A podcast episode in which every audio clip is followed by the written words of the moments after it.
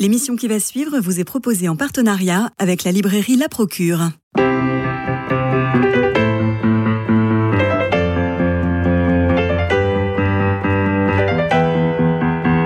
Culture Club, une émission produite par Radio Notre-Dame et diffusée également par RCF. Christophe Maury. Frédéric Viguier, bonjour. Après Ressources inhumaines en 2005 et Aveux de faiblesse en 2017, vous publiez La vérité n'aura pas lieu aux éditions Plomb cette fois. Troisième roman donc qui commence par des aveux, ceux d'un auteur qui a écrit deux romans et qui se trouve en mal d'inspiration, bien qu'encouragé par Isabelle, son agent, qui le stimule à écrire des meurtres et à suivre la veine de Truman Capote. Je vous cite, la figure ronde de ce génie des lettres n'a rien de tutélaire, elle m'écrase de son aura, de son savoir-faire. Et voici qu'une lettre d'une femme de 72 ans, Gisèle Chabot, lui propose d'écrire sur son fils dont le calvaire se trouvait dans Aveu de faiblesse, du moins le croit-elle. Il ne s'agit pas d'un travail de nègre, le porte-plume d'aujourd'hui, mais bien d'un roman centré sur Sylvain Chabot, accusé si perfidement de pédocriminalité qu'il finit par se suicider. Alors le narrateur commence à éplucher les documents que Gisèle lui remet se met à la tâche. Ce qui devait arriver arriva. À la lecture des premiers chapitres, la commanditaire regrette d'avoir fait appel à un romancier, à un artiste qui n'en fait qu'à sa tête. Or maintenant, il se passionne pour cette histoire. Va-t-il continuer? Va-t-il arrêter? Il est pris par euh, le destin de ce pauvre Sylvain. Et je vous lis tout de suite un extrait. Elle ne comprend pas pourquoi je tente systématiquement de faire de mon personnage un fils si différent du sien, alors que je lui réponds que je n'ai jamais écrit sur commande et que le seul moment où j'arrive à enchaîner quelques phrases qui se tiennent, c'est lorsque je ne réfléchis pas à ce que j'écris, quand je fais confiance non pas à ce que j'ai accumulé en tant que matériau créatif, mais à tout ce que j'ai digéré. Voilà commence votre roman, Frédéric Biguier. Et finalement, le vrai personnage, le vrai sujet de votre roman, c'est la littérature. Oui, tout à fait. Surtout dans la phrase, euh, dans, la phrase de, démarrage, hein, qui, où que le narrateur ose dire que je ne suis pas devenu un écrivain à plein temps par passion de la littérature ou parce que j'ai dans la tête des idées et des pensées que je juge dignes de figurer dans un livre. Et eh oui, alors il, fallait oser l'écrire dans un livre qui faisait la rentrée littéraire. Oui. mais mais, euh, mais c'est la vérité en plus. C'est ça qui est fou c'est que je suis, euh, je suis rentré par, la, par, par effraction, par euh, hasard en fait, en littérature. Oui, vous dites en littérature comme en religion.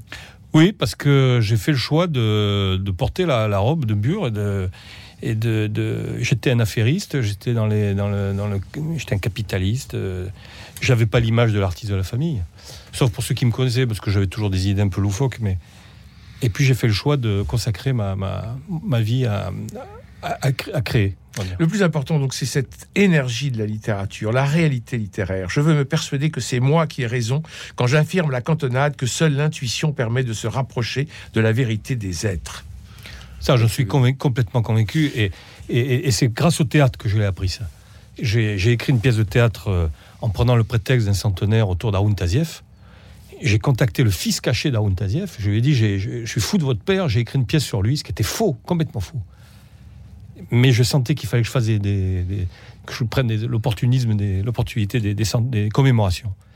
Et donc euh, il me dit, bah, venez me voir euh, samedi, vous me lirez la pièce. J'avais rien écrit. en trois jours, j'ai écrit euh, un acte ou deux. Et j'ai lu, j'y suis monté. Mais j'ai besoin de ça. Hein. ça je, je, fais, je, là, je fais pas de la.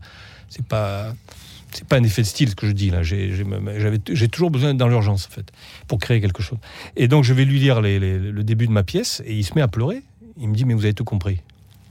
Bah, Alors qu'au moins la lave et les volcans. Euh, alors, euh, comme on dit. Euh, voilà, je tournais, j'étais pas plus fasciné que ça. Harout Tazieff, ma génération, on le connaît avec sa, sa gouaille et sa voix, mais oui, il y avait Harout Tazieff et le commandant. Et voilà, il y avait les deux. il y avait les deux. Il y avait le bonnet et le et le russe. Mais le, le bonnet rouge, monsieur, et le russe. Mais bon, globalement, euh, j'ai compris que, le, que, alors pourquoi j'ai, alors j'ai compris ça intuitivement, on va dire, ça m'est venu, mais après j'ai compris aussi que c'était la manière de, de travailler.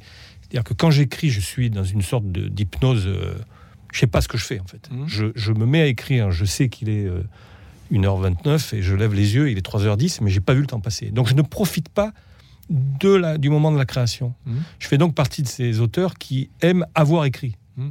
Et, tant mieux, parce que je, pendant, je n'en profite pas. Alors, euh, on revient sur La vérité n'aura pas lieu, que vous publiez chez Plomb, à chacun sa vérité, disait Protagoras. Et voilà que le, le projet euh, est un peu foutu par euh, la grand-mère.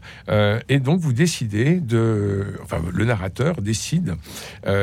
D'aller dans la vérité de Sylvain, puis dans la vérité de l'épouse, Alice, puis dans la vérité de Cassandra, leur fille, avant un épilogue et une dernière phrase qui tombe comme la lame d'une guillotine, il faut le dire. Alors dans, un polar, on cherche qui est sincère, qui simule, qui se cache, qui ment. Ici, sous des innocences évidentes, comme une espèce de forme de pureté, se trouve un volcan, des volcans. Vous parlez d'Aaron mais, mais vous les avez bien placés, ces volcans.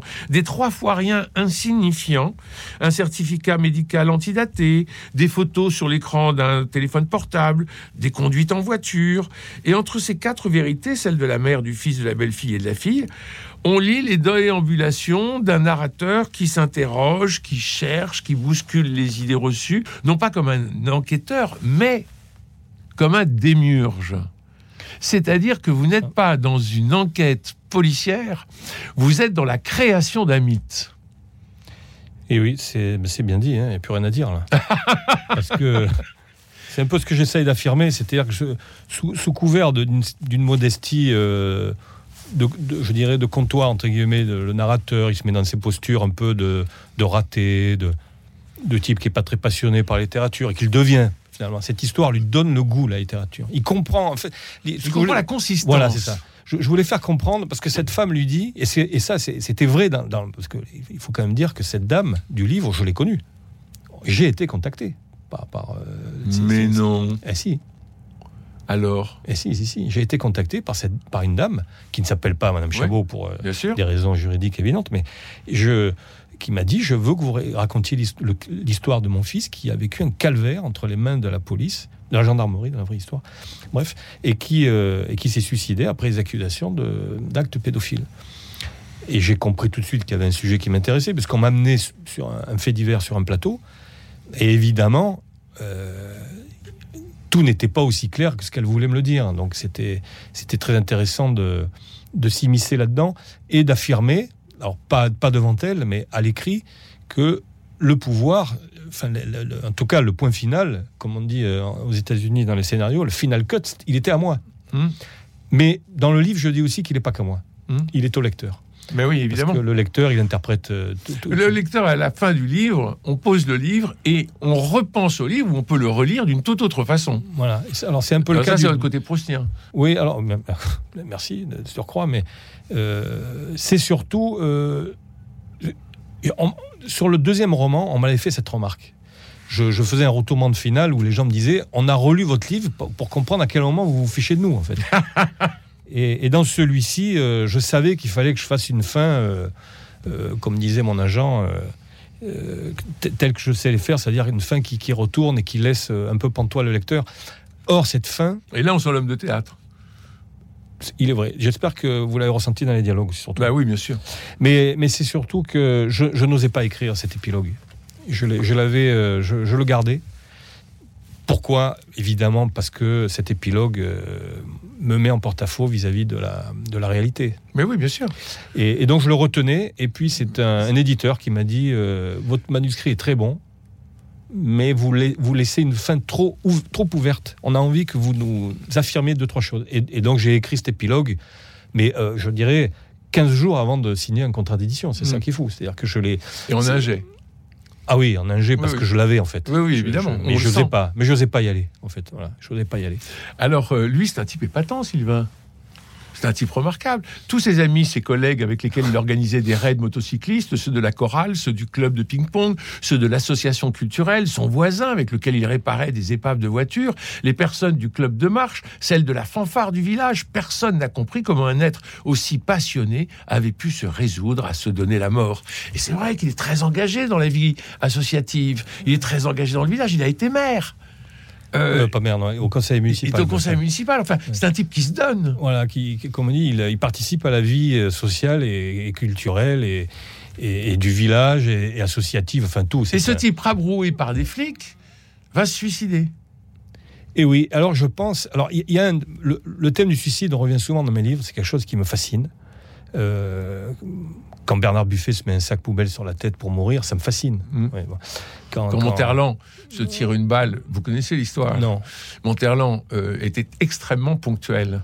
Et donc, il ne supportait pas une seconde de retard. Et il appelle son meilleur ami à 16 heures. Le meilleur ami, pile à 16 heures, sonne. Et on entend un coup de feu derrière la porte. Ah oui, ça c'est. C'est horrible. Non, non, c'est magnifique. Mais euh, voilà. Bon, alors, le, thème, le, le thème suicide revient souvent parce Oui. que euh, elle- donc j'ai beaucoup euh, à tel point que je vais vous dire un truc extraordinaire. J'étais à, un- à un salon du livre et, et- et un espèce de- de- d'universitaire qui croyait tout savoir commence à, à affirmer que la jeunesse va de, de- de plus en plus mal et donc elle se suicide de plus en plus. Mm.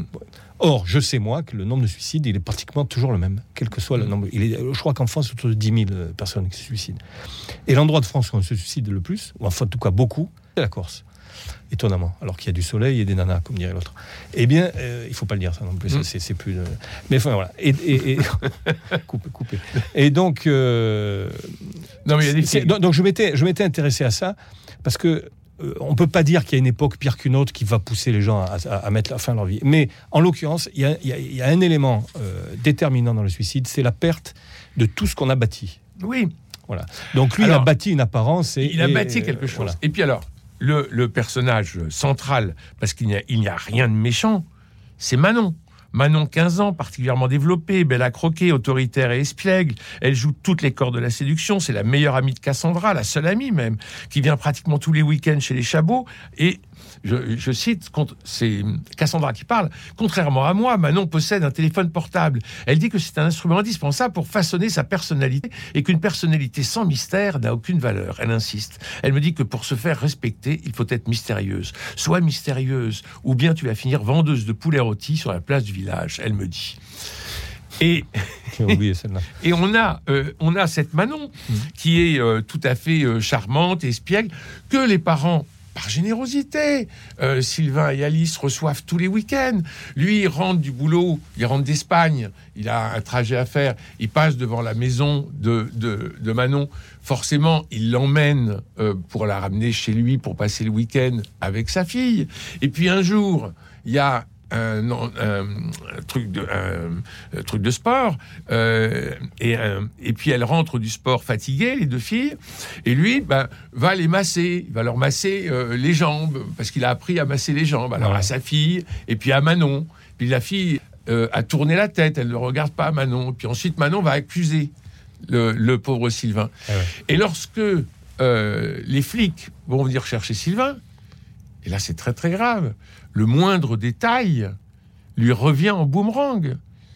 Et Ouais, à ce moment-là, on se dit mais c'est pas possible, ce type est un salaud. Alors que c'est pas un salaud, c'est un type merveilleux. Oui, oui. Enfin, c'est compliqué. C'est le, problème de l'apparence, là, l'apparence des choses. Le, le- le- dans, dans mon premier roman, j'écrivais que le, dans le monde du travail, il y en a un qui disait à un autre, il disait, tu sais, l'important, c'est pas de savoir faire les choses, c'est de faire, de faire croire que tu sais les faire. Dans, dans- dans le, dans le monde de l'entreprise. Et dans la société, c'est un peu pareil. Vous savez, ceux, ceux qui savent bien parler, qui se, qui se présentent bien, qui, qui savent se vendre, comme on dit, Et- ont plus de chances de, de, de, moins vivre de, malheurs ou de problèmes euh, Je parlais, je parlais d'innocence tout à l'heure. C'est l'innocence des écolières, mais qui est peut-être pas si innocente que ça.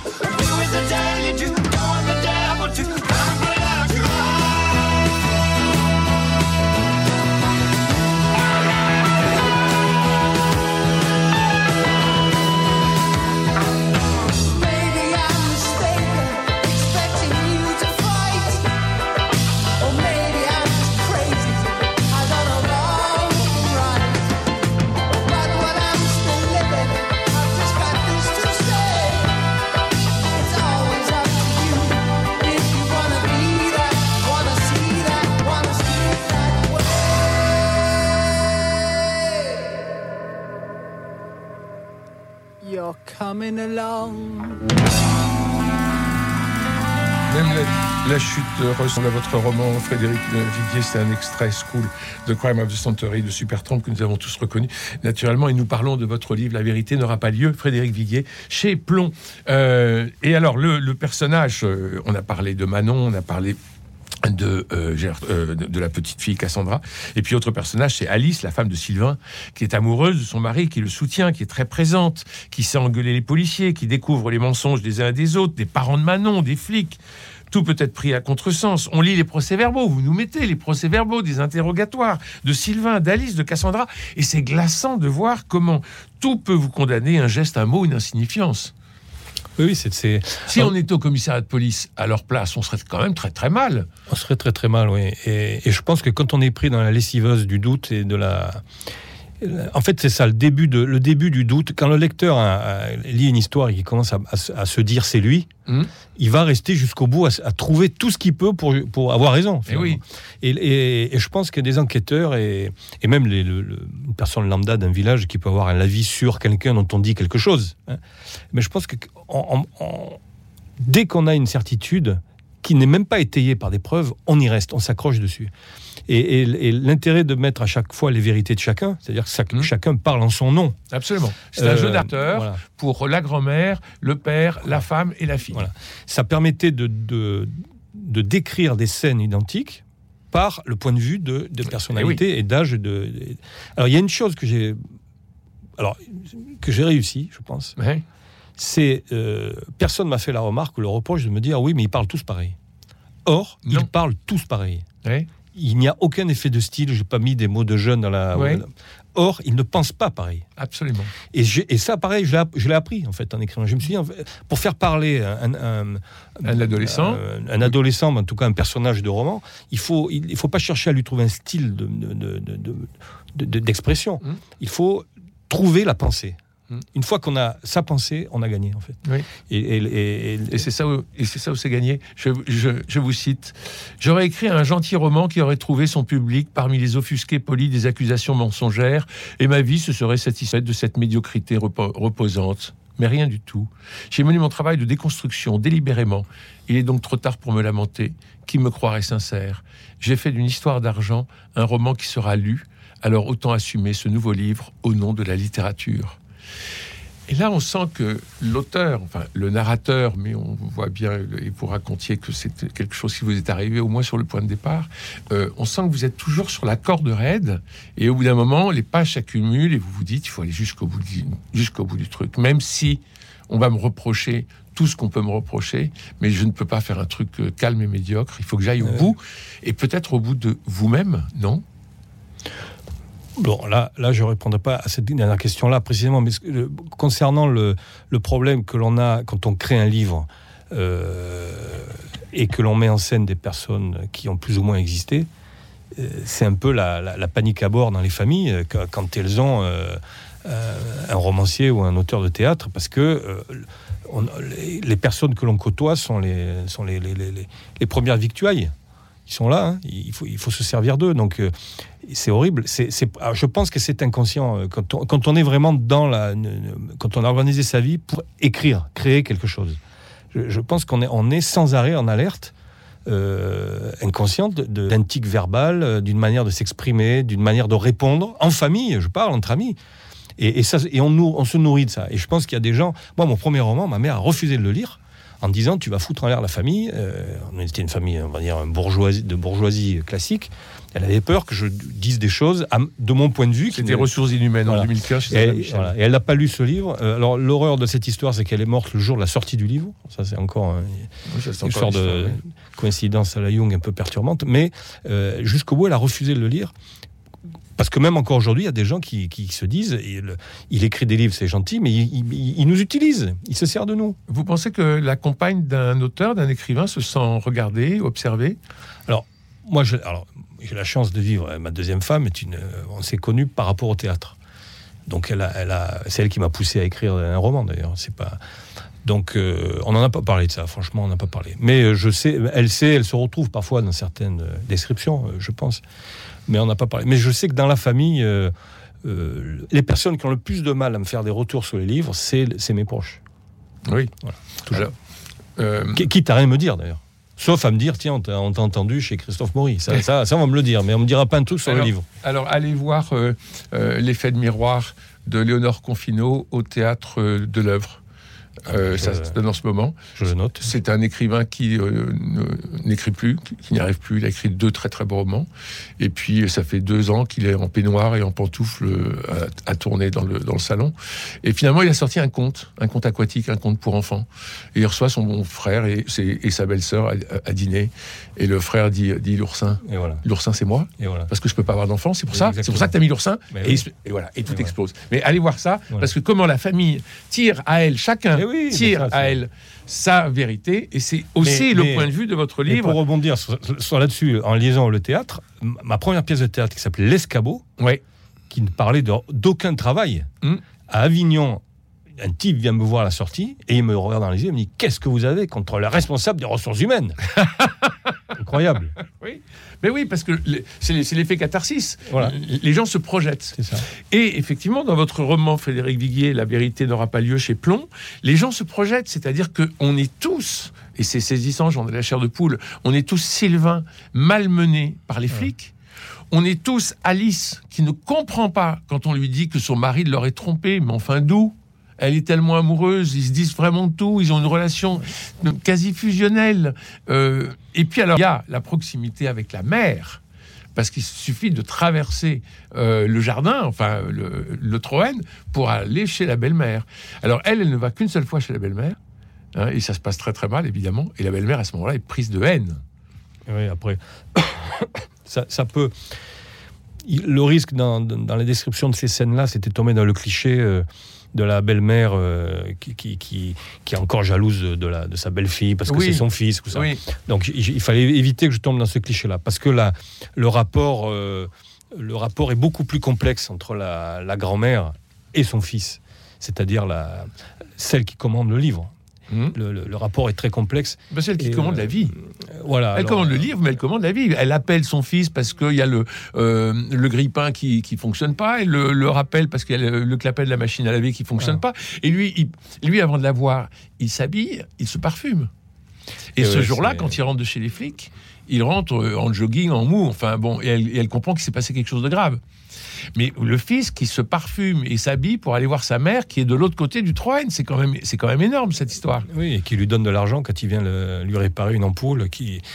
Bon, voilà. Alors, euh, je ne dirais pas ce qu'il y a de vrai et ce qu'il y a de, de fictionnel dans tout ça, mais je pense que ce sont des, des indices que je mets dans le livre pour montrer comment on peut, on peut fabriquer un monstre, entre guillemets, Mhm. c'est-à-dire une personne qui euh, n'est pas tangible, qui ne vit que par le- une fonction, un statut, un rôle dans la société. Bah, Manon, Euh, Oui. surtout, surtout lui, surtout lui, parce qu'il Manon, c'est un monstre. elle aussi, mais elle, a, elle a Sont un côté, elle est jeune encore, elle peut encore, euh, ouais, elle elle se- grandir. elle se construit quand même dans une Mais, certaine euh, perversité. Moi, il y a un personnage qui m'a fasciné, c'est euh, le docteur Jean-Claude Roman, là. Vous savez, ce, Oui. ce- ce faux docteur qui a tué toute sa famille à la fin quand il allait être. euh, et, et- et- et ça m'a toujours fasciné parce que je pense avoir euh, vécu avec un, un père légèrement mythomane. Comme ça, pas, pas jusqu'au meurtre, hein, mais, mais, mais dans cette manière de fonctionner, c'est-à-dire de passer sa vie à mentir et à se construire un personnage qui- qui- sur lequel on s'appuie, mais un, un jour ça s'effondre, ça Le mensonge, le mensonge construit. Euh, la vérité n'aura pas lieu. Frédéric Viguier chez Plomb. Flaubert disait que ce n'est pas avec des bons sentiments qu'on fait de la bonne littérature. Bah, je peux vous dire qu'avec la vérité n'aura pas lieu, on est servi. C'est haletant, poignant, vertigineux. Évoqué l'épilogue. À la toute fin, vous relisez le roman sur un autre point de vue quand l'obscurité l'emporte et c'est génial. Merci Frédéric Viguier pour votre visite. Merci à toute l'équipe technique. Jean-Paul Lérine, François Dieudonné, Philippe Malpeuch, Louis-Marie Picard, Camille Meyer. Demain, mercredi, nous irons au cinéma avec euh, Marie-Noël Tranchant, Dominique Borne et Bernard Medioni pour évoquer les films de et sur Noël qui nous ont marqués. D'ici là, prenez soin de vous et des autres et je vous embrasse.